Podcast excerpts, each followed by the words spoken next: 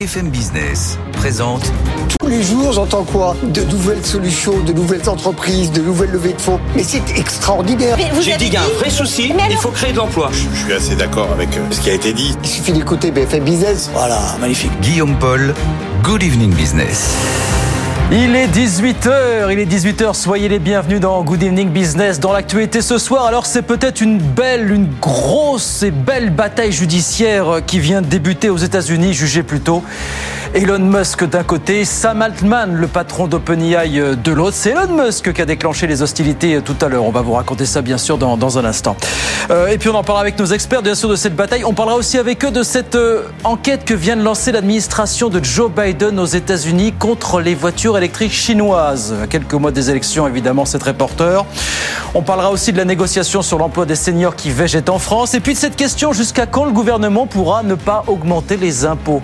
Bruno Le Maire continue de dire non, non, non, jamais, jamais. Mais ça commence à tanguer de ce point de vue-là dans la majorité. Voilà le programme non exhaustif. Bien sûr, on est ensemble jusqu'à 19h. Good Evening Business, le journal.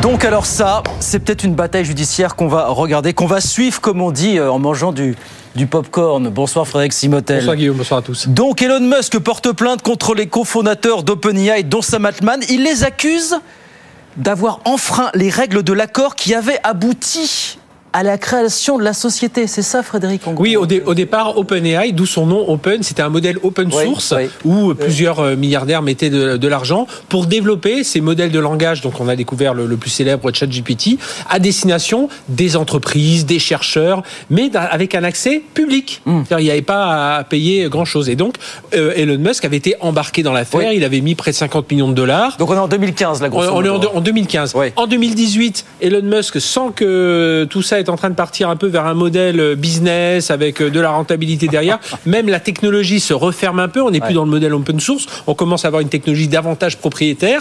Et puis il y a ce rapprochement de Microsoft aussi qui commence à mettre beaucoup d'argent dans, dans OpenAI. En 2018, Elon Musk claque la porte s'en va vivre sa vie, va même sortir son propre modèle de, de LLM il y a quelques mois qui s'appelle Grok. Et puis là, euh, il, il est quand même un peu... euh, on sent un peu, euh, comment dirais-je, le, le, le, le- bah, il n'a pas réussi. Il voit que Microsoft, OpenAI Ouais. sont vraiment en train de prendre une position dominante. Et que lui n'est pas- pas... du tout le but. Le but au départ, quand il a investi dans OpenAI, c'était allez, allez, on se met tous et on concurrence Google, qui était de loin. Ça. Et là, il voit qu'il y a une telle hégémonie aujourd'hui de Microsoft avec OpenAI qu'il attaque par où il peut attaquer? La technologie.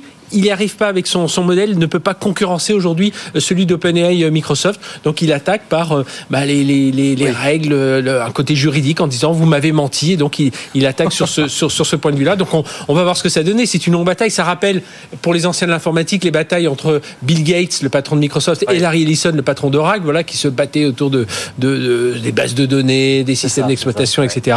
Et là, on, on en revient à cette nouvelle bataille. C'est un peu gros, hein. il a choisi le business contre l'humanité venant d'Elon Musk quand même, ça fait un peu Oui, surtout que lui, je l'ai dit tout à l'heure, il a sorti son propre modèle euh, Grok euh, Oui. qui était censé concurrencer ChatGPT. Donc il était tout à fait euh, prêt à, à lancer son modèle. Et aujourd'hui, c'est vrai que côté OpenAI, ça marche tellement bien. Enfin, c'est le, la- le, le- le modèle archi dominant. Puis en plus, je pense que les coups comme Sora, vous savez, cette, Oui. cette IA qui a créé des vidéos d'une minute, euh, tout ça fait qu'il y a une telle avance euh, et tout le monde est très, enfin, est complètement impressionné par cette avance, y compris Elon Musk. Et voilà le, mo- le moyen de rattraper le retard. Qu'est-ce qu'il espère, Fred? Qu'est-ce qu'il espère dans, dans cette histoire, Elon Musk Ce qu'il espère, c'est pouvoir retarder un peu les Oui, développements, qu'il y ait des décisions de juridiques qui disent attendez, euh, on retarde les développements, et de l'autre côté, essayer de rattraper, et puis peut-être rallier à lui d'autres acteurs de l'informatique et faire de Microsoft et OpenAI le méchant. Gagner du temps en tout cas, voilà l'histoire. Merci beaucoup Frédéric, Frédéric Simotel. Puis alors on l'a appris tout à l'heure, ça on s'y attendait Fred aussi. Bruxelles a demandé à, à Meta de lui fournir des explications sur le système d'abonnement payant. Vous savez qu'il avait annoncé vouloir mettre en place pour se passer de la publicité, c'était à l'automne dernier. Beaucoup de voix se sont élevées depuis pour estimer que ça reviendrait à piétiner les nouvelles règles sur les données personnelles dans l'Union européenne. C'est de ça aussi finalement. On s'attendait à ce que. Meta se fasse chercher des poux dans la tête par la, la Commission européenne, évidemment. Merci beaucoup Frédéric. 18h04, je vous le disais, ça sent la campagne électorale aux États-Unis. On a appris aujourd'hui que l'administration Biden lançait une enquête contre les voitures électriques chinoises. Bonsoir Antoine Hollard, vous êtes à Washington. Les Américains redoutent des tentatives d'espionnage apparemment, Antoine. Oui, le président américain dit que les voitures électriques chinoises posent potentiellement un problème de sécurité nationale. Ces véhicules qui sont bardés d'électronique collectent beaucoup de données, des informations qui pourraient être transmises à Pékin et utilisées, pourquoi pas, à des fins d'espionnage. La ministre du Commerce imagine aussi un scénario dans lequel Pékin pourrait désactiver d'un seul coup et à distance tous les véhicules chinois circulant aux États-Unis afin de créer le chaos. L'enquête doit donc permettre d'évaluer ces risques et de mettre en place des garde-fous. Voilà en tout cas pour l'explication officielle. En réalité, cette mesure ressemble quand même fortement à du protectionnisme, une façon d'éviter que les voitures made in China ne viennent inonder le marché américain précisément à un moment où Joe Biden tente de convertir les constructeurs à l'électrique. Alors il y a déjà euh, des barrières, des tarifs douaniers extrêmement élevés à plus de 27%, mais ça pourrait bientôt ne plus suffire parce que certaines marques chinoises cherchent à les contourner tout simplement en s'installant au Mexique. C'est le cas de BYD par exemple, qui est devenu le numéro un mondial de la voiture électrique devant Tesla et qui pourrait prochainement ouvrir une usine à proximité de Mexique. Merci beaucoup Antoine. Antoine Hollard donc à Washington pour BFM Business. Puisqu'on parle auto, Volkswagen, on a le chiffre tout à l'heure. Volkswagen a dégagé un résultat opérationnel un peu supérieur l'an dernier à ce qu'il était en 2022, plus 2,1% alors que le chiffre d'affaires a progressé de 15%. Mais le problème, vous en doutez, c'est que l'énergie, euh, les matières premières, tout ça, évidemment, a, beaucoup joué dans, la balance l'année dernière. Et puis en France, on a eu les chiffres de vente euh, du mois de février ce matin, de vente automobile toujours. Elles sont en hausse de 13% par rapport à février 2022 un peu plus de 142 000 unités. C'est tout simplement le meilleur mois de février depuis 4 ans, depuis l'époque Covid, évidemment. Et puis alors, bonne nouvelle pour Lactalis, dont le stand s'avait été un petit peu malmené euh, ces derniers jours au Salon de l'Agriculture. Un accord vient d'être conclu avec une grosse association de producteurs de lait après des semaines et des semaines d'affrontements sur les prix. Pauline Tadevin. La forte tension de ces dernières semaines laisse place à plus de sérénité. Dans un communiqué, Lactalis et Lunel, l'Union nationale des éleveurs livreurs Lactalis, salue un accord commun sur le prix du lait payé aux producteurs pour le premier trimestre. 425 euros les 1000 litres, c'est 5 euros de plus que ce que voulait donner Lactalis. Les éleveurs demandaient 429 euros, mais ils repartent satisfaits du prix d'abord, mais aussi de voir l'industriel évoluer. On discute mieux quand le climat est apaisé se félicite le président de l'UNEL. Et les discussions justement se poursuivent entre les deux parties pour définir la bonne formule de prix du lait. Elles vont durer jusqu'à la fin de ce mois sous l'égide du médiateur des relations commerciales agricoles. Les producteurs veulent la prise en compte de leur prix de revient pour une juste rémunération. Ils plaident pour le renforcement des galimes et que cette loi finisse par être vraiment appliquée. Pauline Tadevin, et puis vous savez que la mission parlementaire sur Egalim sera lancée demain au, au Salon Agriculture. Elle doit durer jusqu'à l'été prochain. Le but est de mieux formuler le prix. C'est une demande justement de ces, de ces grands producteurs de, lait. Euh, dans l'actualité des entreprises, alors voilà encore une, comme on dit, qui ne connaît pas la crise. Une de ces entreprises dont on se demande si l'expression n'a pas été inventée pour elle d'ailleurs. Rolex aurait passé le cap l'an dernier des 10 milliards de francs suisses de vente, d'après les chiffres de Morgan Stanley. L'horlogerie se porte bien, mais Rolex, c'est vraiment euh, au sommet de la pile, comme on dit. Hélène Cornet. 10 milliards de francs suisses, Rolex a réussi à pratiquement doubler son chiffre d'affaires par rapport à 2019. Mais le plus impressionnant, c'est que l'horloger suisse détient désormais 30% de part de marché, un niveau sans précédent selon les analyses de Morgan Stanley. C'est bien simple, Rolex vend plus de montres que les marques Cartier, Omega, Audemars Piguet, Patek Philippe et Richard Mille réunis. 30% de part de marché, même le numéro 1 du luxe Louis Vuitton n'atteint pas cette performance dans la maroquinerie. Rolex qui année après année monte en gamme. Ses prix ont quasiment doublé en 15 ans, une stratégie gagnante qui a créé un décalage entre l'offre et la demande. Il faut désormais compter entre 6 mois et 5 ans pour obtenir sa montre. Voilà, Rolex en grande forme, Hélène Cornet avec nous sur BFM Business. Et puis on voulait, euh, pour finir, vous dire un mot du GIGN. Parce que vous l'avez peut-être pas entendu, mais figurez-vous que le GIGN fête ses 50 ans ces jours-ci. On voulait vous dresser le portrait de l'un de ces anciens du GIGN qui a réussi une belle reconversion. De négociateur là-bas, il est devenu aujourd'hui consultant en entreprise. Reportage de Léa Rojo. Au quotidien, il gérait des crises aiguës comme des prises d'otages ou des attentats.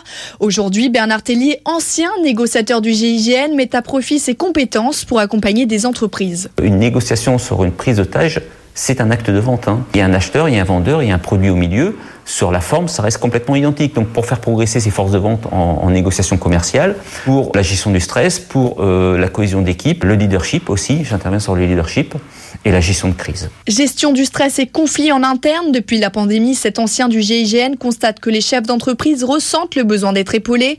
Parmi eux, Philippe Ranou, gérant d'une société. Le métier de négociateur euh, permet de comprendre le comportement humain au sein de l'entreprise. Alors dans l'équipe, mais aussi individuel avant tout. Les atouts sont euh, très clairement euh, un gain euh, financier, de temps, de production et évidemment euh, de développement. Aujourd'hui, une dizaine d'ex-négociateurs du GIGN se sont reconvertis et proposent désormais des formations aux entreprises. Voilà la reconversion des GIGN, des anciens du GIGN. Léa Rojo avec nous sur BFM Business. Il est 18h10. Eh bien, on va sur les marchés. À présent, retrouver Étienne Braque depuis Euronext euh, à la Défense. Bonsoir Étienne, comment s'est passé euh, ce vendredi sur le marché parisien Pour les 8000, on attendra encore un petit peu, Antoine, visiblement. Étienne, visiblement. Hein.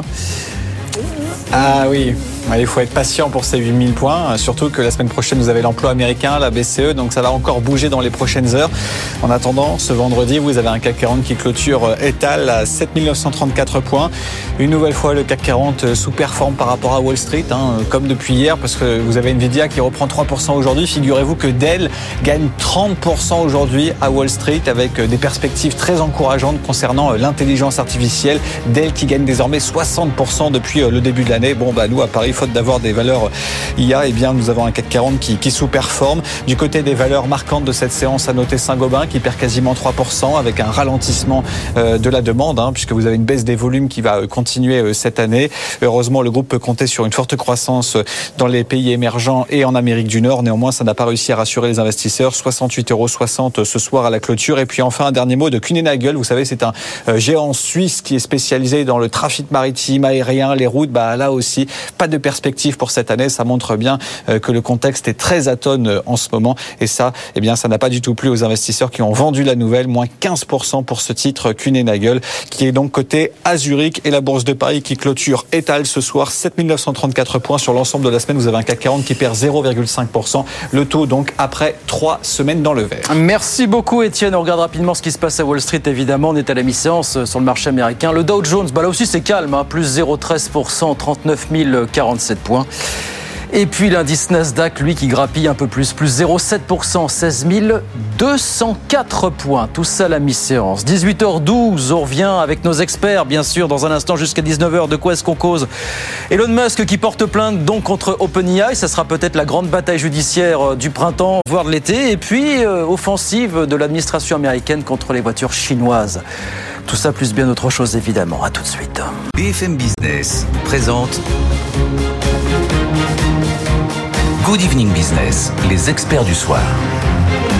Allez, 18h15, ils sont là jusqu'à 19h, nos experts comme tous les soirs. Euh, Samuel Botton est avec nous. Bonsoir Samuel, bienvenue, expert en communication. Xavier Patrolin est avec nous. Xavier, bonsoir. Bonsoir. Bienvenue également, bien sûr, président d'Albatros Capital, puis François Girolf, économiste à l'OFCE, qui va nous rejoindre dans, dans quelques secondes. Oui, alors on parlait des marchés juste avant la pause. Étienne Braque nous disait bah, 7009 et des, et des pouillèmes, comme on dit. C'est pour quand les 8000 là? Je sais pas s'il faut vraiment les attendre comme le Messi, euh, Xavier, mais enfin, de, toujours exubérant, quoi. Un cap comme ça qu'on n'arrive pas à franchir. Là, ça devient. Euh, oui, mais parfois derrière, derrière, le, la numérologie, il y a une espèce de, de, de dimension un peu psychologique. Ouais.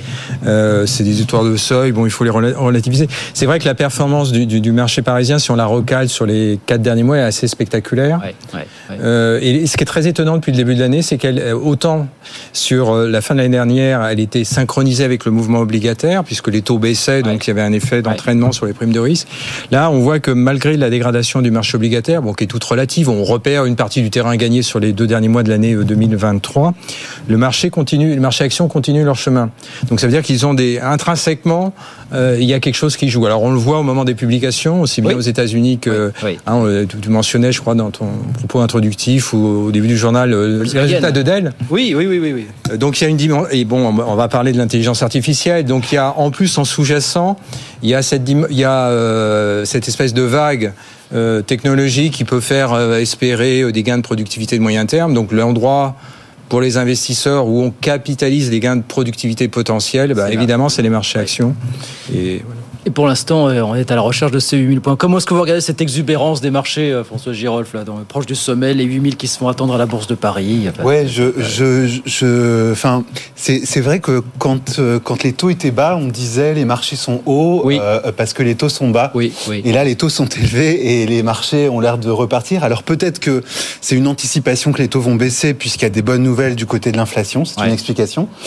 Euh, moi, je pense qu'il faut arrêter de rechercher aussi des fondamentaux systématiquement derrière euh, le comportement des marchés d'actifs, parce qu'en fait, quand on regarde euh, le Bitcoin, enfin, le, le, le CAC 40 n'est pas le seul à bien se porter. En fait, il y a plein d'actifs qui augmentent énormément.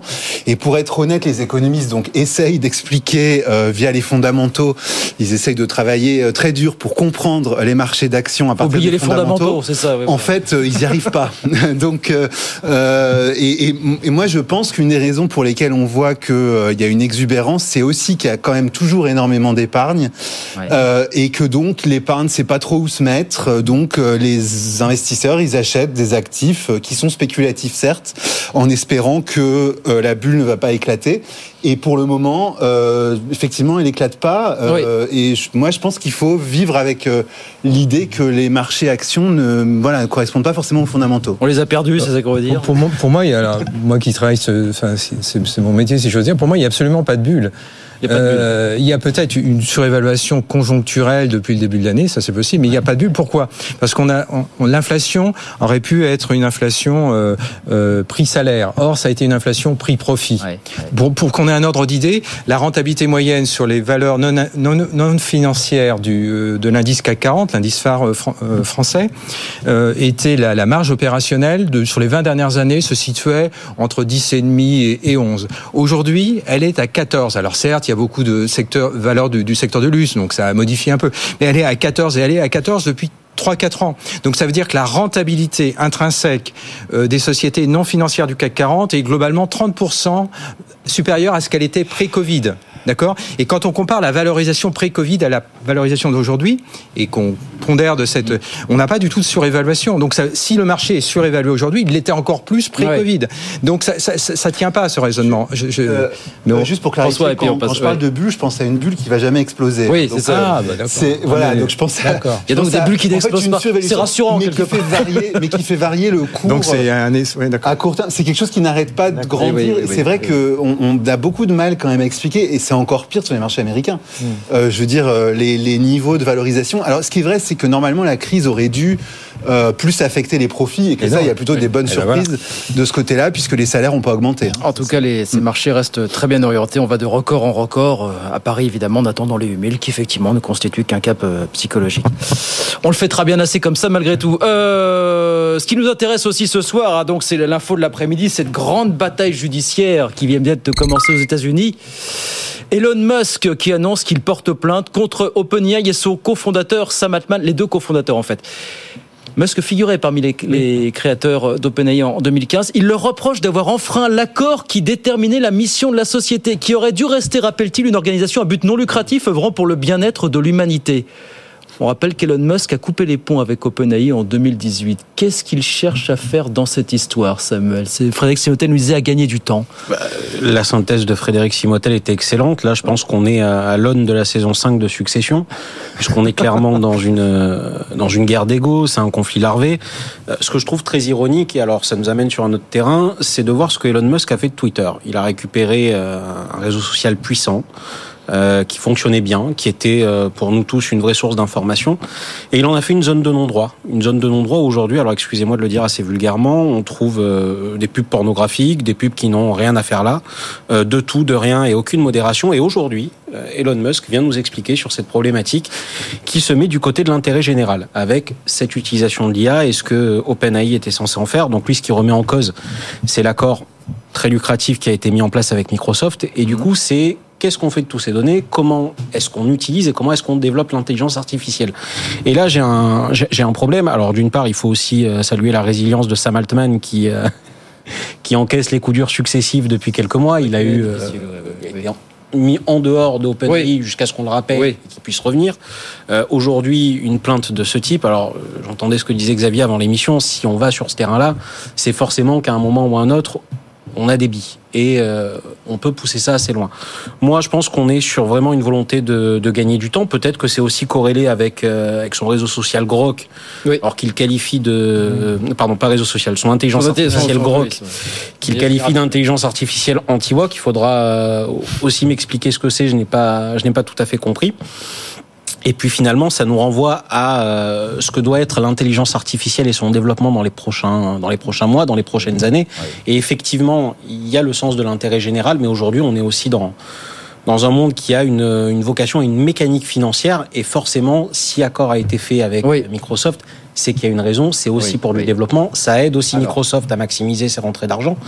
Mais euh, ça se tient dans le fond. Alors, question, qu'est-ce que cherchent à faire Musk et ses avocats dans ce dossier euh, François Girolf, pour vous Pas du tout. pas du tout compétent, non Ça vous laisse euh, de marbre Xavier nous disait Ah, si on creuse, là, il n'y est pas allé sans rien. Et s'il y va, c'est qu'il a des billes, euh, Elon Musk, quand même, dans cette histoire. Tout simplement parce que c'est. Est-ce que c'est juste pour gagner du temps Voilà. Non, que non, euh, que ça. oui, alors euh, les choses peuvent être très ambiguës, évidemment, mais euh, ça, c'est- agréable d'une certaine façon pour lui. Mais il est l'un des, des fondateurs. Hmm. Donc, il y a les accords euh, juridiques de, de origine par, des- par construction. Et donc, je pense que les avocats d'Elon Musk ont beaucoup de matières premières. Et donc, ce qui est intéressant, c'est son argumentaire. Alors moi, j'ai- été voir très rapidement, et c'est un document assez, bon, pas épais, mais la plainte fait plus de 45 ou 46 pages. Donc, je me suis, j'ai- j'ai lu quelques quelques items de- des deux, deux, trois premières pages, et notamment il y a le point 18 où il retrace l'historique de l'intelligence générative en, en quelques points. Et au point 18, il dit quelque chose. Donc, nos auditeurs pourront aller regarder. Il dit quelque chose de très je trouve très intéressant, c'est qu'il dit qu'il il réaffirme la menace que ça constitue pour l'humanité. Il met, alors évidemment, c'est son jugement à lui, mais il, il, il, associe d'autres d'autres intervenants, euh, des, des, des spé- des spécialistes, hein, et notamment un qui dit euh, si l'intelligence générative est telle qu'elle est aujourd'hui, telle qu'elle se déroule aujourd'hui, ça peut vouloir dire à moyen terme que nous, les humains, nous n'avons pas d'espérance dans l'humanité, parce que tout est substituable, c'est-à-dire tout ce que nous faisons intellectuellement, alors euh, hein, c'est ce qui est dit, est substituable, donc n'a plus aucune valeur économique et n'a plus aucune valeur sociale. Et donc c'est très destructeur. Alors là, je fais une petite exégèse, je vais un peu vite en besogne. Et donc je pense que quand il, il, il énonce, il énonce cette es- euh, approche un peu euh, euh, civilisationnelle. euh, je pense qu'il a des, il a de véritables munitions et je pense que dès l'origine, Ça m'a été sur le même terrain hein, il y a quelques temps. hein. pour, pour moi, ça veut dire que dès l'origine, les pères fondateurs, enfin ceux qui euh, ont fait OpenAI, en avaient parfaitement conscience. Et ils ont dû vouloir juridiquement, lorsqu'ils ont créé la société, se protéger contre ce risque. Ils ont tout de suite saisi. Et d'ailleurs, l'intelligence artificielle, c'est quelque chose de très très ancien. Hein, ça remonte Oui, à oui, oui, 50, 60, 70 ans. Tout le monde phosphore sur ouais. ce sujet-là depuis très très longtemps. Et donc c'est une et donc la, la, la- et la façon dont a été introduit euh, ChatGPT de, de façon un peu euh, en prenant toute la Silicon Valley en la doublant d'une certaine façon parce que Facebook, tous les acteurs étaient dessus, Google, tout le monde était dessus. Tout le monde avait une espèce de réticence. Et OpenAI a franchi ces réticences. Et donc, d'une certaine façon, je pense que même l'écosystème de la Silicon Valley est très, euh, comment dirais-je, est très, a une position très ambiguë sur euh, l'intelligence générative. Ils voient bien, le- ils ont tiré les premiers, the winner take all, donc ils ont compris la stratégie d'OpenAI, mais eux n'ont pas voulu dégainer. Des gens comme Facebook n'étaient pas Mmh, nécessairement mmh, en retard. mmh, Hein, euh, Et qui était sur d'autres chantiers à l'époque, sur Facebook et notamment Oui, oui, se non, mais monter sur sur, le- métaverse. sur le métaverse, oui, oui. Peut-être, mais Google, Google manifestement était, était au, au- au même- au même- au même alphabet, était sur les, sur les- Donc, je pense qu'il y a un fondement euh, éthique, nanana, et je crois surtout qu'il y a une base juridique qui remonte à la nature, une base juridique qui remonte à puisque Elon Musk était euh, faisait partie des fondateurs. Mais pour aller chercher quoi? Pour obtenir quoi? C'est ça maintenant la question. Ah bah, Qu'est-ce que Musk, Musk cherche dans cette histoire? Vous me dites pas seulement à gagner du temps, mais peut-être plus. Ah oui, je pense qu'il il veut que, il veut probablement que euh, la, la justice, le pouvoir juridique américain,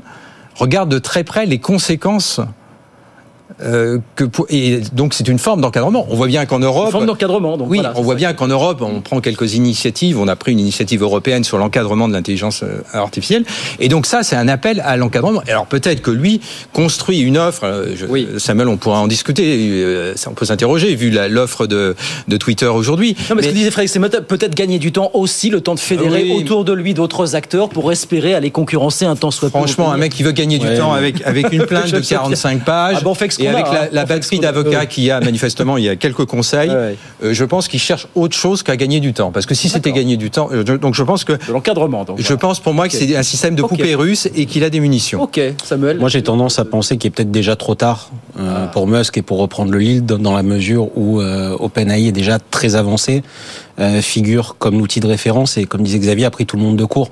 Donc à partir de là, il pourra euh, poser tous les recours juridiques qu'il souhaite. Il y a euh, un, deux, trois trains d'avance qui sont pris.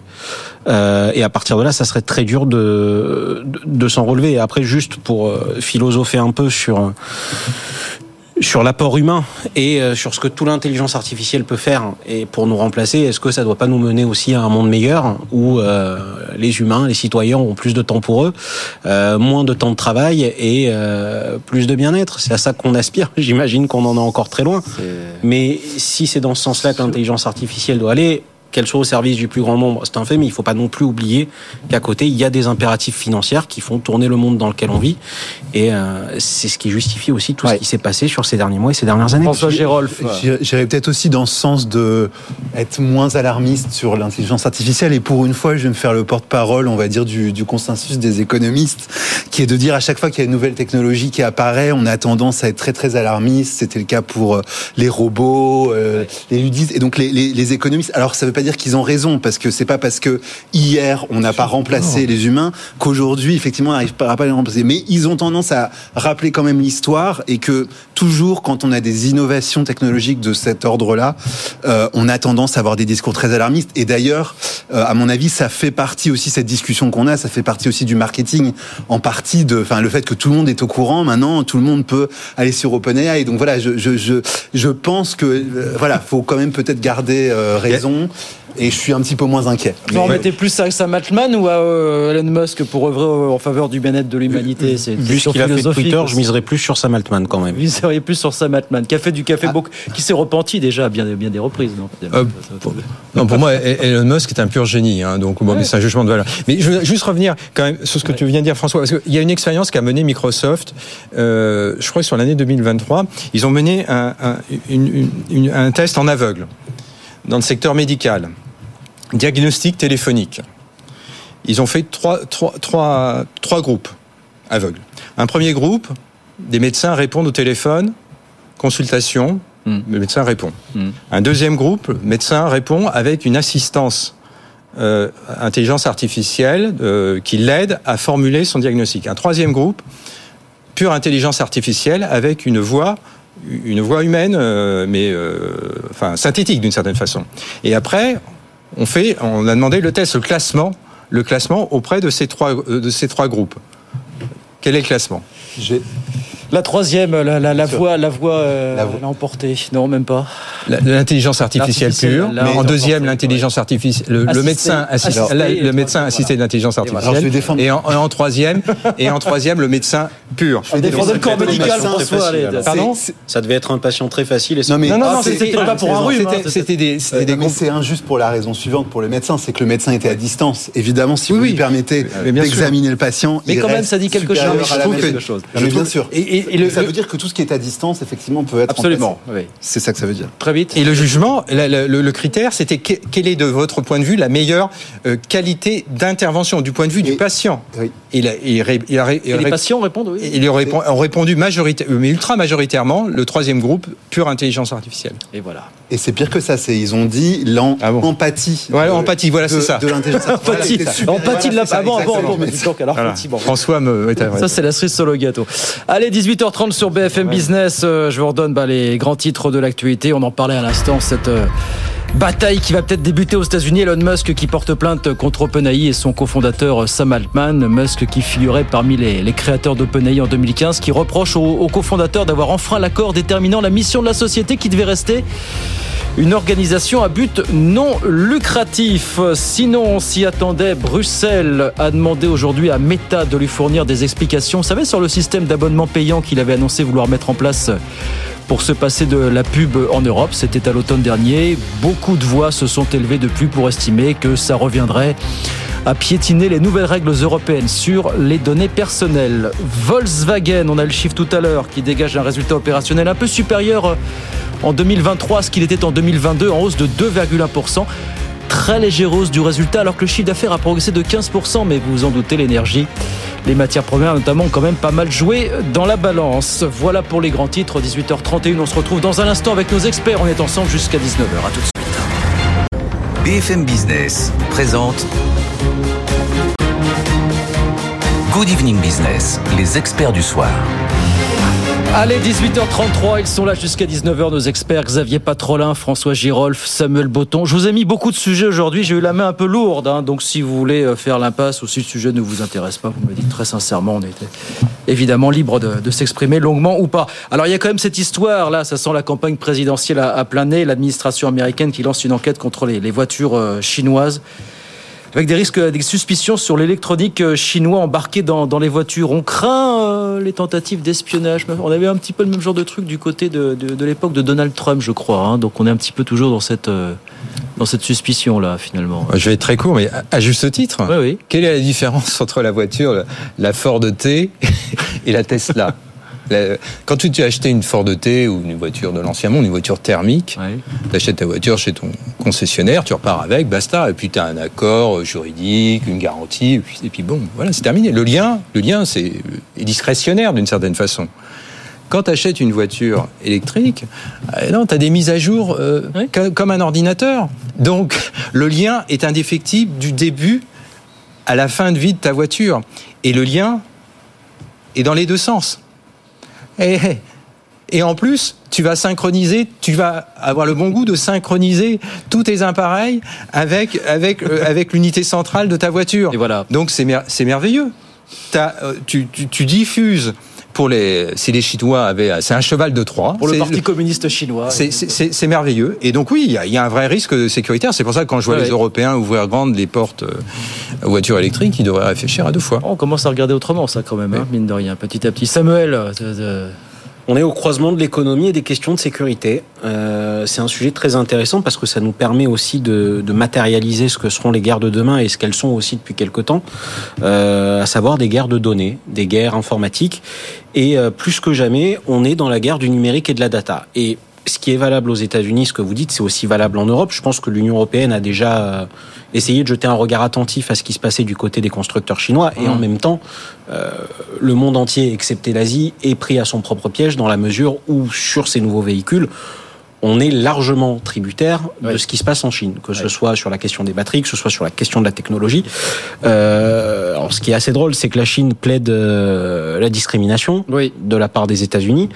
Euh, et moi, je serais tenté de dire que tout est question de protectionnisme. Alors, vous, vous évoquiez la question de la présidentielle qui arrive. Et ah, la... bah, il y a un Super Tuesday mardi prochain, taper un peu sur les Chinois alors qu'on va beaucoup parler des Républicains. Ça et Biden sort d'une séquence très dure sur les primaires.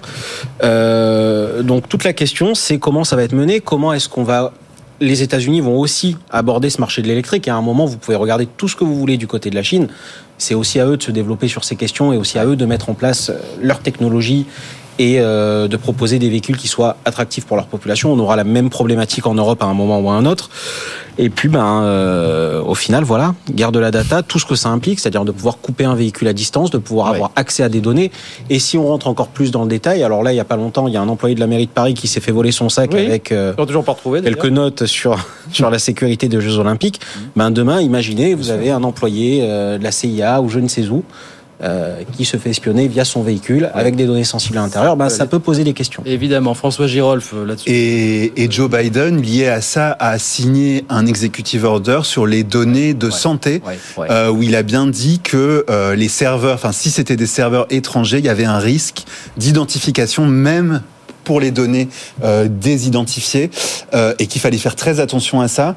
Et je pense que nous, les Européens, ça devrait peut-être nous mettre un petit peu la puce à l'oreille parce que je rappelle que les données de santé en France euh, sont chez Microsoft. Oui. La CNIL a validé récemment, voilà.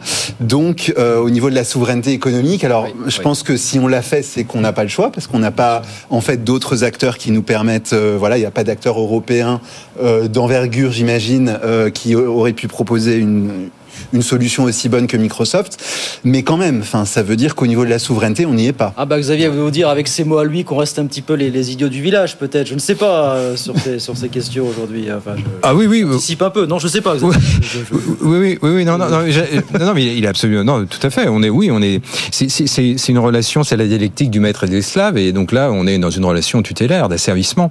Mais je voulais revenir un instant sur les, les- les voitures électriques, parce que il faut quand même savoir que pour les constructeurs automobiles, c'est une mine d'informations, parce que pour développer, bien sûr, bien sûr. pour développer les systèmes de navigation, de planification, puisque la voiture électrique, maintenant, il faut tout planifier, euh, pour affiner euh, ces- ces- cette planification, euh, ce ce déplacement géographique avec la recherche des points de charge, tout ça, euh, les, les constructeurs ont besoin de ces, et plus, plus ces données sont absolument nécessaires. La question pour les constructeurs chinois, c'est que derrière les constructeurs chinois, il y a l'État chinois, il y a le Parti communiste chinois, et donc les objectifs ne sont pas nécessairement commerciaux.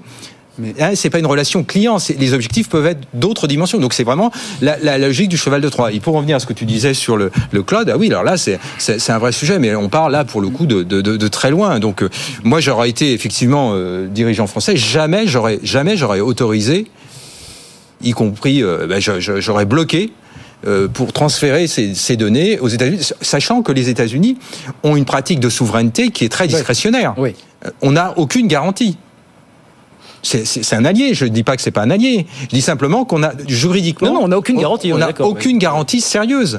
Hein, si on a- avait un recours de l'État français ou de ou la caisse d'allocation familiale ou de la sécurité sociale, euh, on serait dans la panade. hein. Je le résumerai de Samuel. manière plus synthétique, c'est que à un moment, et à des carrefours de l'histoire, c'est chacun pour soi. Voilà. Donc, euh, s'il y a une utilisation à en faire, j'imagine qu'elle sera faite euh, sans sourciller de la part des acteurs en question. Voilà pour cette enquête ouverte aujourd'hui par l'administration Biden. Et on le disait à quelques mois des élections, ça mange pas de pain, effectivement. Mais ça nous confirme, s'il en était encore besoin, que Biden-Trump même combat face aux, face aux Chinois dans, dans cette histoire.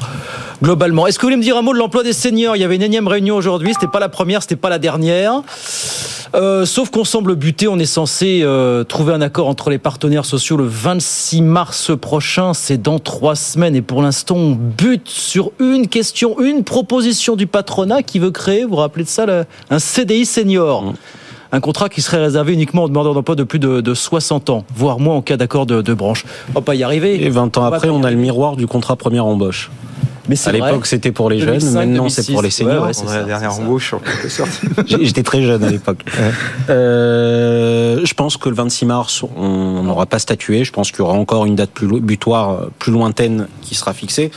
Seul point très rapidement, moi, qui m'intéresse, c'est et d'ailleurs c'est aussi ce qui intéresse les syndicats, c'est plutôt que de ramener les seniors sur euh, sur le marché de l'emploi, l'idée c'est de les maintenir.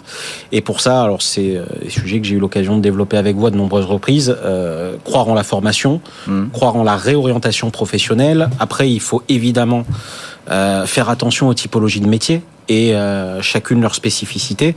Et euh, j'ai du mal à croire que syndicats et patronat, comme à chaque fois, puissent trouver un terrain d'entente sur un sujet aussi délicat. Ils ont quand même intérêt, parce que sinon c'est Ils ont intérêt, prendre la main mais- comme sur d'autres dossiers, l'assurance chômage, ils n'ont pas du tout envie de ça. Nous sommes en France et nous sommes un très mauvais élève de l'Union européenne sur l'emploi des seniors, parce que je crois qu'on est classé 17e sur, euh, sur 27 en termes de... Sur les 60-64 ans, j'ai plus le temps en tête, mais on est très très très. on est à 50, euh, 55 à peu près. je sais. 55% quand Ouais, la moyenne européenne est à Ouais, c'est 62 ça. et quelques. Terrible, ouais. Donc euh, voilà. Mais il y a, autour de ce CDI senior, il y, a, il y a plusieurs choses. Un, l'effet d'aubaine que ça peut occasionner. Et puis deux, vous cassez pas quelque chose. Là, c'est commencer à détricoter une maille du CDI, de l'ancestral CDI finalement. Là, on ouvre une brèche hein, si on se lance dans un CDI senior comme ça, fine de rien. euh, Ouais, mais euh, bon là, je vais me faire le, dé- les défenseurs Allez. euh, du, du, du, du, du Medef en quelque sorte, mais euh, ça, ça tient, ça peut tenir la route d'une certaine façon. Euh, sur le thème de la, de la productivité, c'est-à-dire que la productivité des seniors est sans doute plus faible que euh, des générations plus jeunes. Par contre, ils ont d'autres éléments dans la balance. L'expérience. Hein, il y a l'expérience, il y a la capacité à euh, probablement euh, avoir des, des, des idées euh, plutôt originales.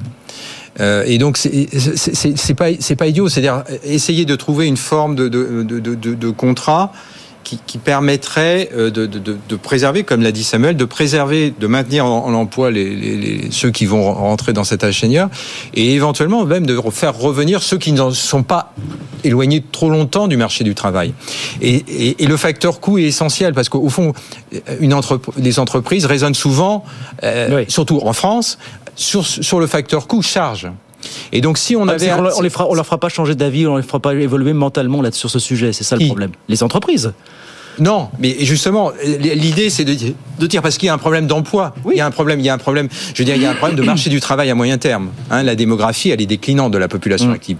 Donc, si on veut maintenir le potentiel de, de croissance, il faut prolonger euh, ceux qui arrivent dans l'âge senior. Et donc, si l'un des moyens, c'est de dire, on trouve une formule qui, qui est un peu de, du temps partiel et un allègement de certaines charges, ça, je, trouve que ça se regarde, ça, ça- ça peut- se regarder, et c'est pas contre les jeunes. Au contraire, euh, moi je suis un, je suis un fervent. Je sais qu'on en avait des, euh, des discuté une fois de manière un peu un peu tendue, mais je suis un fervent euh, euh, défenseur de- du, du partenariat euh, jeune ancien. C'est ce qu'a mis en place François Hollande. J'ai oublié le nom du dispositif. C'était le. Oui, c'est un jeune. Oui, un jeune, un senior. Enfin voilà. est On s'est rendu compte que c'était souvent le jeune. En fait, il formait le senior. Oui, alors voilà, c'est ce que tu as dit, c'était l'argument que tu C'est- Non, non, bah, il y a des, notamment dans l'industrie. Ah oui. Notamment oui, oui, dans l'industrie. Si tu prends le nucléaire, par exemple, si on prend Ah les EPR, le, problème qu'on a, c'est contrat de génération, non Contrat de génération, Si on prend sur les EPR, pourquoi on a euh, l'un des problèmes, pas que, mais l'un des problèmes, c'est que toute la génération qui a participé au plan nucléaire à partir du milieu des années 70 jusqu'à la fin des années 90 est partie à la, à la retraite et euh, dont on a, il y a d'autres raisons. Mais si on avait euh, pu conserver plus longtemps une Alors, partie de cette classe d'âge, de ces ingénieurs qui avaient, alors c'est les ingénieurs, c'est pas le boulanger Oui, du oui, coin, oui, mais si on avait conservé, euh, peut-être que les choses se seraient passées différemment. Et il y a un autre exemple de Boeing, il y a une dizaine, quelques années, sur je ne sais plus quel avion. Ils ont eu un problème. Ils avaient viré euh, à la sortie de Lehman Brothers. Ils avaient viré comme des alors, à l'américaine, et ils ont rappelé trois, quatre, toute la tranche d'âge des, euh, des seniors de l'époque, évidemment les plus gros salaires, les mecs, les mecs qui avaient de l'expérience, parce que sur la chaîne ça marchait plus. Ils avaient une montée du carnet de commandes, ils avaient, ils n'arrivaient plus à fournir, les jeunes n'arrivaient plus là pour le coup, et ils ont rappelé les vieux qu'ils avaient virés. Voilà. Et les vieux qu'ils avaient virés, une partie d'entre eux sont revenus, et ça a résolu une partie des problèmes de Boeing. Ça s'entend. Hein. François Giraud, vous achetez le CDI pose- senior ou vous dites là on, on ouvre une brèche quand même le, le- le CDI euh, Je pense que ça dépasse la question de l'économie. Ça, ouais. c'est- Oui, mais politiquement c'est plus- difficile quand même. C'est c'est difficile à vendre politiquement quand même. Oui, oui, c'est c'est- c'est sûr que c'est difficile. Et, Enfin, je, je pense aussi que, enfin, ce jeunisme, enfin, il y y a une forme de jeunisme sans, sans doute dans les entreprises qui, mais qui est peut-être aussi un petit peu justifié. Vous vous disiez euh, le jeune qui forme effectivement le senior au lieu que ce soit l'inverse. Effectivement, dans certains secteurs qui bougent beaucoup, on, on- on peut s'attendre à ce qu'effectivement les jeunes, ce soit plus facile pour eux euh, de s'y adapter, de s'adapter au changement.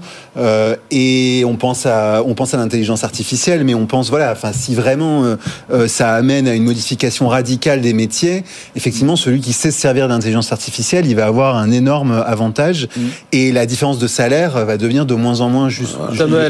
J'ai- tendance à penser que le jeunisme exacerbé euh, auquel on assiste, c'est surtout une question salariale. Et parce qu'on est euh, face à des profils qui vont, euh, tout ce que vous avez dit, c'est-à-dire qui vont coûter moins cher, qui sont moins onéreux pour les entreprises, ce qui fait de l'attractivité. À un moment, on se dit du côté des entrepreneurs, ben. il fera exactement le même travail, il va me coûter moins cher, il a peut-être un peu moins d'expérience, je vais être là, je vais checker, je vais regarder et on recentre. Mais c'est pas aussi simple que ça. Et pour le coup, euh, alors c'était pas avec moi que vous aviez eu Non, un non, dialogue non, tendu. Sur le coup, je me suis posé avec Laurent j'ai toujours eu tendance à penser que les deux expériences, jeunes et seniors, devaient se nourrir l'une de l'autre. Et, euh, et s'apporter mutuellement, et notamment sur les questions d'expérience. Vous pouvez tourner dans tous les sens. Euh, Moi-même, encore aujourd'hui, dans mon métier, après plus de 12 ans d'exercice, je continue à être confronté à de nouvelles situations. Euh, parfois avec du mal à les appréhender et d'avoir. Et tu vas chercher auprès des plus jeunes les réponses à tes questions en partie. ben oui, auprès des seniors pour le coup. auprès des seniors. Auprès des seniors, Ouais. mais par contre, effectivement, euh, d'avoir ce partage. Ben, pour le coup, la semaine dernière, j'ai donné un, un premier cours de communication de ma vie. Ça m'a plu. Ça m'a plu parce qu'il y a un vrai partage de connaissances. Alors après, tout dépend de la manière dont on aborde le cours. Moi, j'ai essayé de le tourner vraiment sur le côté pratique, mais j'étais euh, j'étais bluffé. J'étais Mhm. bluffé par leur intelligence, par leur vision des Ouais, choses qui n'est absolument pas la même que la mienne. Il y a des choses sur lesquelles je suis profondément en désaccord sur leur manière de consommer de l'information ou leurs références, mais je suis sorti de ces deux jours de cours euh, vraiment ébahi et assez rassuré sur la suite, au moins sur les métiers de la communication. Il y a une belle génération qui arrive. Trois semaines pour se mettre d'accord, 26 mars, mais tout le monde commence à dire qu'on se mettra pas d'accord le 26 mars sur un dispositif pour favoriser l'emploi des, des seniors. Bon, on a au moins le mérite d'avoir fait réémerger ce débat depuis un an. Maintenant, il faut espérer que ça décante très vite. Euh, question, est-ce alors question que nous posaient nos confrères du Figaro, on l'a trouvé très intéressante, donc on voulait en dire un mot. Jusqu'à quand le gouvernement pourra ne pas augmenter les impôts euh, en France avec 10 milliards d'euros d'économies annoncées récemment par Bruno Le Maire, mais aux yeux de certains dans la majorité, ça ne suffit pas, ça ne suffit plus. Il va falloir se résoudre à augmenter de manière ciblée certains impôts. Il y a un match, nous dit le Figaro, entre Bruno Le Maire qui ne veut rien entendre et le ministre délégué au compte public Thomas Cazenave qui, c'est vrai, a commencé à évoquer quelques pistes aussi ou là, notamment une hausse du taux de CSG sur les allocations chômage, des impôts exceptionnels sur les super profits, sur les plus fortunés, etc., etc., etc. Jusqu'où on va pouvoir tenir sans hausse d'impôts, euh, François Girolf, pour vous, euh, finalement Bah, déjà, j'aurais envie de dire que les impôts, ils augmentent déjà. Ils augmentent déjà sous forme de taxes, par exemple. Donc, on, va dire une taxe, c'est pas un impôt, mais euh, ou alors le reste à charge, par exemple, qui va augmenter sur, euh, qui va qui va rapporter de l'argent à la fois sur les consultations et sur les boîtes de médicaments. Donc, en fait, les impôts, ils augmentent déjà. La question, c'est est-ce qu'ils vont augmenter encore plus? Et là, je pense qu'il y a un choix qui va être pour le gouvernement, soit il décide de laisser tomber complètement euh, son objectif pour euh, 2027. Euh, et puis à quel point est-ce qu'il le laisse tomber? C'est-à-dire est-ce qu'on revient euh, non pas donc comme ce qu'il avait promis à 2,7% du PIB de déficit, mais plutôt de l'ordre de 4 ou est-ce qu'on dit on revient à 4,5 Enfin, mais voilà, c'est enfin va, va, va falloir assumer ça par rapport à, à nos partenaires européens et aux agences de notation et les agences de notation. Euh, soit effectivement, moi je pense qu'il va pas avoir d'autre choix que d'augmenter euh, les impôts, mais de faire à mon avis aussi d'autres choses. Euh, Les augmenter de manière ciblée, hein. faut pas, faut pas se planter sur ce coup-là. mais alors, ah ben après c'est alors. euh, Vous voyez les pistes que j'évoquais, il y a aussi bien hausse du taux de CSG Ouais. sur les allocations chômage pour les pareil, plus hein. précaires que Ouais. des impôts sur les super profits ou sur les plus fortunés. Du point de vue politique, ça n'a rien à voir. hein. Faites vos choix, mais voilà, faites vos choix, messieurs dames, finalement. C'est ça l'idée, euh, Samuel. Ah, J'aurais tendance à aller sur la solution de Bruno Le Maire et de taxer les ultra riches du monde entier. Ah voilà. Euh... C'est une manière de botter en touche, ça. Parce que on sait qu'on le fera Non, jamais. Non, ce qu'il a dit au, au Parce qu'après, G20, moi, au j'en- G20 de Sao Paulo, il est d'accord pour ça, Bruno Le Maire. hein. Réfléchis. Oui, il est taxation. d'accord. Bien sûr, mais après. Imposition minimale des individus. J'adorais cette expression, quoi. Imposition minimale des individus. Samuel, pardon, oui. oui. Un déficit 4,9% sur 2023, moi j'entends bien, mais rembourser la dette par la croissance, c'est pas si simple et il y a besoin d'argent frais là tout de suite. Donc euh, je pense que c'est inéluctable et pour le coup d'un point de vue de communication, ça nous renvoie au 16 janvier dernier avec euh, les différentes annonces de- d'Emmanuel Macron sur sa conférence de presse. Donc il annonçait euh, cette baisse de 2 milliards pour 2025, mais euh, à un moment ou à un autre, on va se retrouver avec ce boulet d'étranglement. Et là, pour le coup, ce qui me fait peur, et du coup, ça, ça rejoindra un peu le coup de gueule de, de ce soir. Oui. Euh, c'est les classes moyennes, c'est les classes populaires. On est euh, dans un système de consommation qui devient de plus en plus cher. Et j'ai du mal à voir le bout du tunnel là-dessus. Avec ces, Et ces à- petites ajouter- hausses d'impôts ciblés qu'on va financer la baisse de 2 milliards d'euros de l'impôt sur le revenu des classes moyennes. On hein. peut jamais réellement euh, cibler les impôts parce qu'il y aura toujours des mécontents à un moment ou à un autre. Il faut gérer une population de 60 millions de personnes. Donc euh, c'est un problème qui va être relativement complexe pour lui. Et pour le coup, ce qui me fait peur aussi euh, à la finalité de tout ça, c'est la baisse de qualité des services publics. Certains s'accordent déjà à dire qu'on est euh, largement sur le déclin. Moi, j'ai encore envie, euh, encore envie d'y croire et encore envie de croire à nos différents systèmes qui font notre fierté depuis des années. Mais à un moment ou à un autre, on va réellement atteindre euh, Bon. une finalité. Hausse d'impôts, on n'y échappera pas, Xavier, pour vous ou pas finalement? 2025, parce que certains nous disent le budget 2025, c'est Pierre Moscovici qui avait cette phrase il y a quelques semaines qui disait le budget 2025 sera le plus difficile à négocier et à parfaire depuis euh, 15 ans facilement quoi. Y compris le sien, donc en 2012-2013, parce qu'il avait quand même fait l'austérité avec la hausse de 50 milliards d'euros de ouais, sur les ménages. Hein. Il était dans l'eau. Xavier Oui, il y, a, y, a quelque chose qui est, d'ailleurs qui est étrange. Moi, j'ai noté, j'ai fait des petits raisonnements de coin de table. Quand, quand Bruno Le Maire a annoncé 10 milliards d'économies, donc c'est 10 milliards de, de rabots, sur une révision du PIB réel, on passe d'une hypothèse de 1,4 à 1. Moi, j'ai regardé ce que ça donnait en, en PIB nominal. Si on passe de 1,4 à 1, ça coûte globalement 11 milliards d'euros en PIB nominal. Donc, avec un taux de prélèvement proche de 50%, ça fait 5 milliards de recettes fiscales en moins. 5 milliards de recettes fiscales, 10 milliards d'économies. Faites un peu de gras, quoi. Ah bah, c'est plus que du gras, c'est du double.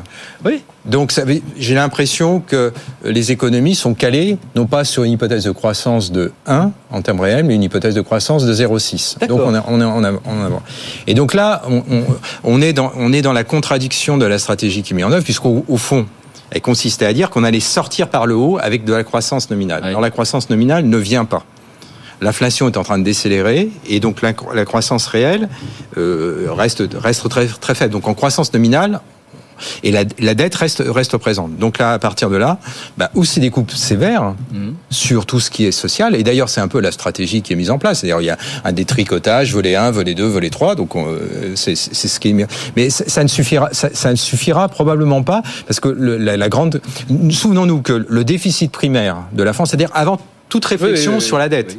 Hein, on prend, on part à zéro au début d'année, on a oublié la dette, et on regarde le déficit primaire. On est sur un déficit primaire qui a plus de 3%. Déjà, on est hors des clous par rapport à nos pairs européens, sachant que nos pairs européens, dans le nouveau nouvel accord qui a été euh, l'accord de, de, de, de, stabilité et de croissance, normalement, on devrait se situer plus proche d'un déficit de 1,5. On doit créer des buffers, ce qu'ils appellent les buffers, des coussins contracyclique. Donc nous, on est déjà hors coussin contracyclique et hors permanent de la dette. Donc ça veut dire que la charge de la dette, structurellement, va se rapprocher. Elle, elle, vient euh, de, de, de taux bas, elle était proche de 1 point de PIB, et elle se rapproche, elle est actuellement à 1,6, et elle va se rapprocher de 2. Donc ça veut dire que au fur et à mesure, nos dirigeants, le ministre de l'économie et des finances, va commencer au 1er janvier, il sait déjà qu'il a 2 points de PIB de charge d'intérêt. Mmh, mmh. Donc il a un déficit, déjà un déficit tout, de deux points de PIB. Et après, il doit construire un, un budget pour ne pas exploser. Oui. Et, et, donc, et on voit bien que là, on bute sur le corps social et on voit bien sur les réalités socio-économiques. Et donc, moi, je, ce que je crains, c'est qu'à un moment, euh, ben, euh, ça passe plus. Donc, il, fait, il a fait du gras dans ces 10 milliards, à vous entendre, il a fait du oui, gras, il a fait, 5, il a, 5 il a, milliards de gras. Voilà, c'est ça. Qui, qui. Voilà, c'est ça. ça à mon avis. Après, okay. quelques secondes, François. Oui. Quand même, ouais. Je, je, euh, il y a différents types de, de baisse d'impôts, enfin qui, qui, creusent le déficit apparemment oui, de oui. la même manière. Oui. Mais quand on fait une baisse d'impôts et pour une fois, je vais dire quelque chose peut-être euh, qui, qui, va vous surprendre, mais quand on fait une baisse d'impôt sur les plus riches, en fait, comme les riches euh, épargnent beaucoup plus, oui. ça augmente le taux d'épargne. Voilà. Et d'ailleurs, vous voyez que depuis 2017, le taux d'épargne privé a augmenté oui, rapidement, oui, euh, parce qu'en fait, on a fait exactement parce qu'on a donc donc moi, ça m'amène à être un peu moins inquiet sur la dette publique mmh. et sur la soutenabilité de la dette publique, parce qu'en fait, en face de la dette, on a quand même énormément d'épargne privée qui vient du fait qu'on a fait une baisse de on a fait la flat tax, oui, etc. Oui, oui, et donc c'est quand même un petit peu moins coûteux que si on avait fait une baisse d'impôt sur. Euh... Bien, rendez-vous fin de 6 avril, euh, Moody's et Fitch qui parlent, et puis Standard ah oui. Poor's le 31 mai, quelques jours avant les élections européennes. Ce seront les grands rendez-vous de. Ça, ça, va être sport. De printemps. Oui, ça va être sport, effectivement. On devait parler de l'Allemagne, Guillermo de l'Allemagne, où il y a beaucoup de grèves. On n'aura pas le temps, hélas, malheureusement, parce qu'il nous reste deux grosses minutes pour vos humeurs du soir, extra time. Coup de gueule ou coup de cœur sur 30 secondes. Bah, François, vous avez la main. Est-ce que vous voulez la garder? Allez-y, 30 oui, secondes. Euh, alors peut-être un petit. Euh enfin faire un petit peu attention aux chiffres qu'on utilise. L'INSEE vient de sortir les chiffres du pouvoir d'achat et nous dit que le pouvoir d'achat augmente encore, a augmente, enfin augmente légèrement sur les deux dernières années et augmente rapidement le dernier trimestre. C'est un petit peu surprenant pour les gens. Donc juste pour dire, c'est dû à, à un problème un petit peu dans la manière dont la comptabilité nationale est faite, qui est que on compte seulement la hausse euh, des euh, taux d'intérêt nominaux et ouais. on compte pas en compte le fait qu'il y a une taxe inflationniste sur les patrimoines. Ouais. Et donc faites un petit peu attention aux chiffres que vous entendez. Si vous entendez que le pouvoir d'achat augmente, c'est en partie un artefact dû à la manière dont on le mesure. Un peu trop tableau voilà. Excel quelque part. Exactement. Voilà, on va le voir comme ça. C'était le coup de cœur, le coup de gueule de, de François ce soir. Xavier Patrolin, 30 secondes, ça va nous rassurer apparemment ce que vous nous dites ce soir. Oui, mais c'est dans les propos rassurants de, de François sur, sur la dette. Euh, le Trésor public a émis, euh, l'agence France Trésor a émis une souche obligataire euh, échéant 30 ans, euh, 2055. Euh, pour 8 milliards et la demande en face, essentiellement européenne, euh, très peu par euh, le reste du monde, a exprimé a été de 75 milliards. Donc ça veut dire que sur une duration longue, l'État français n'a pour l'instant pas de problème de financement puisque Oui. le taux de couverture est quasiment proche de 10. On s'arrache encore donc, la dette Voilà, c'est française. ça. Pour un pays qui est en situation Eh oui. précaire, c'est quand même un, un point positif. On s'arrache encore la dette française, n'en déplaise à, à ceux qui prétendent le contraire. Ça montre qu'il y a un excès d'épargne. Et qu'il y a ça beaucoup montre qu'il y a un d'épargne. excès d'épargne. Oui, à l'échelle mondiale. oui. Absolument. Samuel Botton, 30 secondes pour votre euh, humeur, Samuel, c'est parti. La fin des promotions à grande échelle dans l'alimentaire et le non alimentaire. Donc la question du pouvoir d'achat, elle est prégnante depuis 2017. Ça a été un enjeu prioritaire de la campagne présidentielle de 2022. Euh, sauf que dans ce laps de temps, ben, les prix ont plus ou moins été multipliés par deux. Alors, ok, pour que les distributeurs et les producteurs y trouvent leur compte. Mais à la fin, c'est les classes populaires qui vont devoir payer l'addition et on se rend compte que faire ses courses, c'est plus aussi simple qu'avant. Et j'ai bien peur que le retour en arrière n'existe pas et ne soit plus une option et qu'on doive s'accoutumer avec euh, les prix qui sont pratiqués en ce moment. L'inflation décélère, mais pas Et les ça prix. fait très peur pour, euh, Absolument. bah, pour les gens. Voilà pour le coup de gueule de, de Samuel ce soir. Merci messieurs, c'est terminé ce soir. Merci d'être venus. Xavier Patrolin, Albatros Capital, François Girolf, économiste à l'OFCE, Samuel Botton, expert en communication. Merci beaucoup messieurs, à très vite avec plaisir. 18h58 dans un instant le journal. Et les pionniers chez Fred Mazella dans la foulée pour vous accompagner. Bonne soirée à lundi. Good Evening Business. Actu, experts, débat et interview des grands acteurs de l'économie.